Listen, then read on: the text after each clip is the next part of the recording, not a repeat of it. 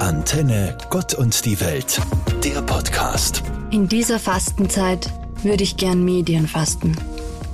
Ich möchte keine Nachrichten sehen, hören oder lesen. Ich möchte den Fernseher lieber gar nicht aufdrehen, die Zeitung nicht aufschlagen, die ganzen Apps und Internetseiten gar nicht anklicken. Wenn ich aus dem Fenster schaue, dann sehe ich Frühling. Wenn ich ins Internet, den Fernseher, die Zeitung schaue, dann ist der Krieg. Darum würde ich gerne Medien fasten.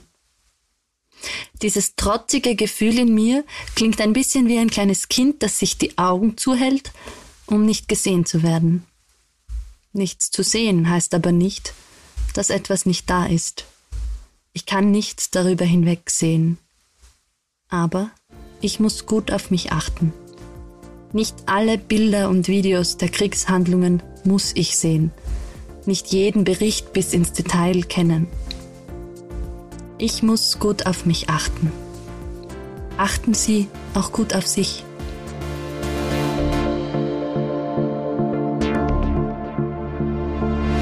Diese Fastenzeit ist anders, als wir alle es vor ein paar Wochen noch dachten. Kolleginnen und Kollegen planten Fastenaktionen mit Impulsen und Veranstaltungen. Das Thema, das über allem steht, heißt Aufleben. Ich schrieb bereits Texte für die Zeit um Ostern, über den Frühling, über das nahende Ende der Pandemie, über ein allgemeines Aufatmen. Dann kam dieser Mittwoch, Ende Februar, der alles änderte. Die Zeichen standen schon Tage zuvor auf Sturm, aber wollten wir den Zeichen glauben? Hätten wir das Äußerste erwartet? Doch es geschah. Eine Invasion am europäischen Kontinent. Luftangriffe, Panzer, Einmarsch von Bodentruppen in der Ukraine. Surreal und wahr. Und ich sollte über Frühling, Aufleben und Aufatmen schreiben? wie paradox. Ich schrieb ein paar meiner Texte um, doch die Aussicht, die Hoffnung auf Ostern habe ich nicht umgeschrieben. Denn das ist es, was wir Christinnen und Christen glauben, dass Gott auch im tiefsten Dunkel da ist und rettet.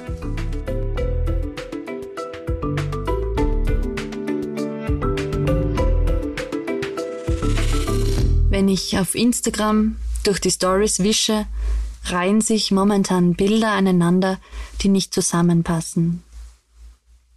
Das Posting vom ersten Clubbesuch nach der Pandemie.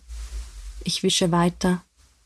Eine Journalistin in der Ukraine filmt, wie sie jede Nacht unter Sirenengeheul in den Keller läuft, um sich vor Luftangriffen zu schützen. Ich wische weiter. Die ersten Knospen und Blüten des Frühlings. Leben und Tod, Freude und Trauer, das alles gibt und gab es immer schon gleichzeitig. Aber jetzt gerade kann ich es gleichzeitig auf meinem Handy sehen.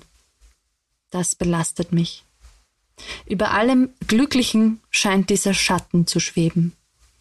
Gedanken wie kann ich glücklich sein, wenn anderswo Menschen vor Bomben fliehen, drängen sich auf. Eine Bekannte beschrieb dieses Gefühl treffend als Glücksscham. Wir dürften niemals mehr glücklich sein, wenn wir immer auf alle Traurigkeiten dieser Welt blicken würden. Doch das ist nicht gesund. Es darf, nein, es muss immer auch das Lachen und die Freude geben und das Glück, für das sich niemand schämen soll.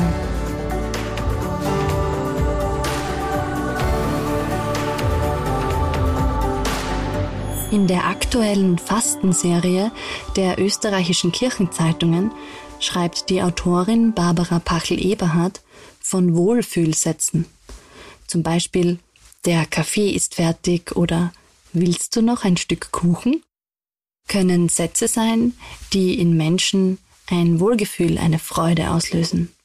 Dass wir gerne solche Wohlfühlsätze hören, sollte uns daran erinnern, sie auch regelmäßig anderen zu sagen. Du bist schlau. Das ist eine geniale Idee oder Danke, dass du da bist, zum Beispiel. Die Fastenzeit muss ja nicht von Verzicht geprägt sein. Man kann sich auch vornehmen, etwas öfter zu tun. Ich zum Beispiel möchte mehr loben, den Menschen um mich herum Gutes sagen. Gutes sagen ist auch die Wortwurzel vom Wort Segen. Und ich möchte zum Schluss einen dringenden Segen, ein gutes Wort an alle Zuhörerinnen und besonders an alle Menschen, die vom Krieg in der Ukraine betroffen sind, richten. Gott behüte euch. Katharina Krager, Katholische Kirche. Antenne, Gott und die Welt, der Podcast.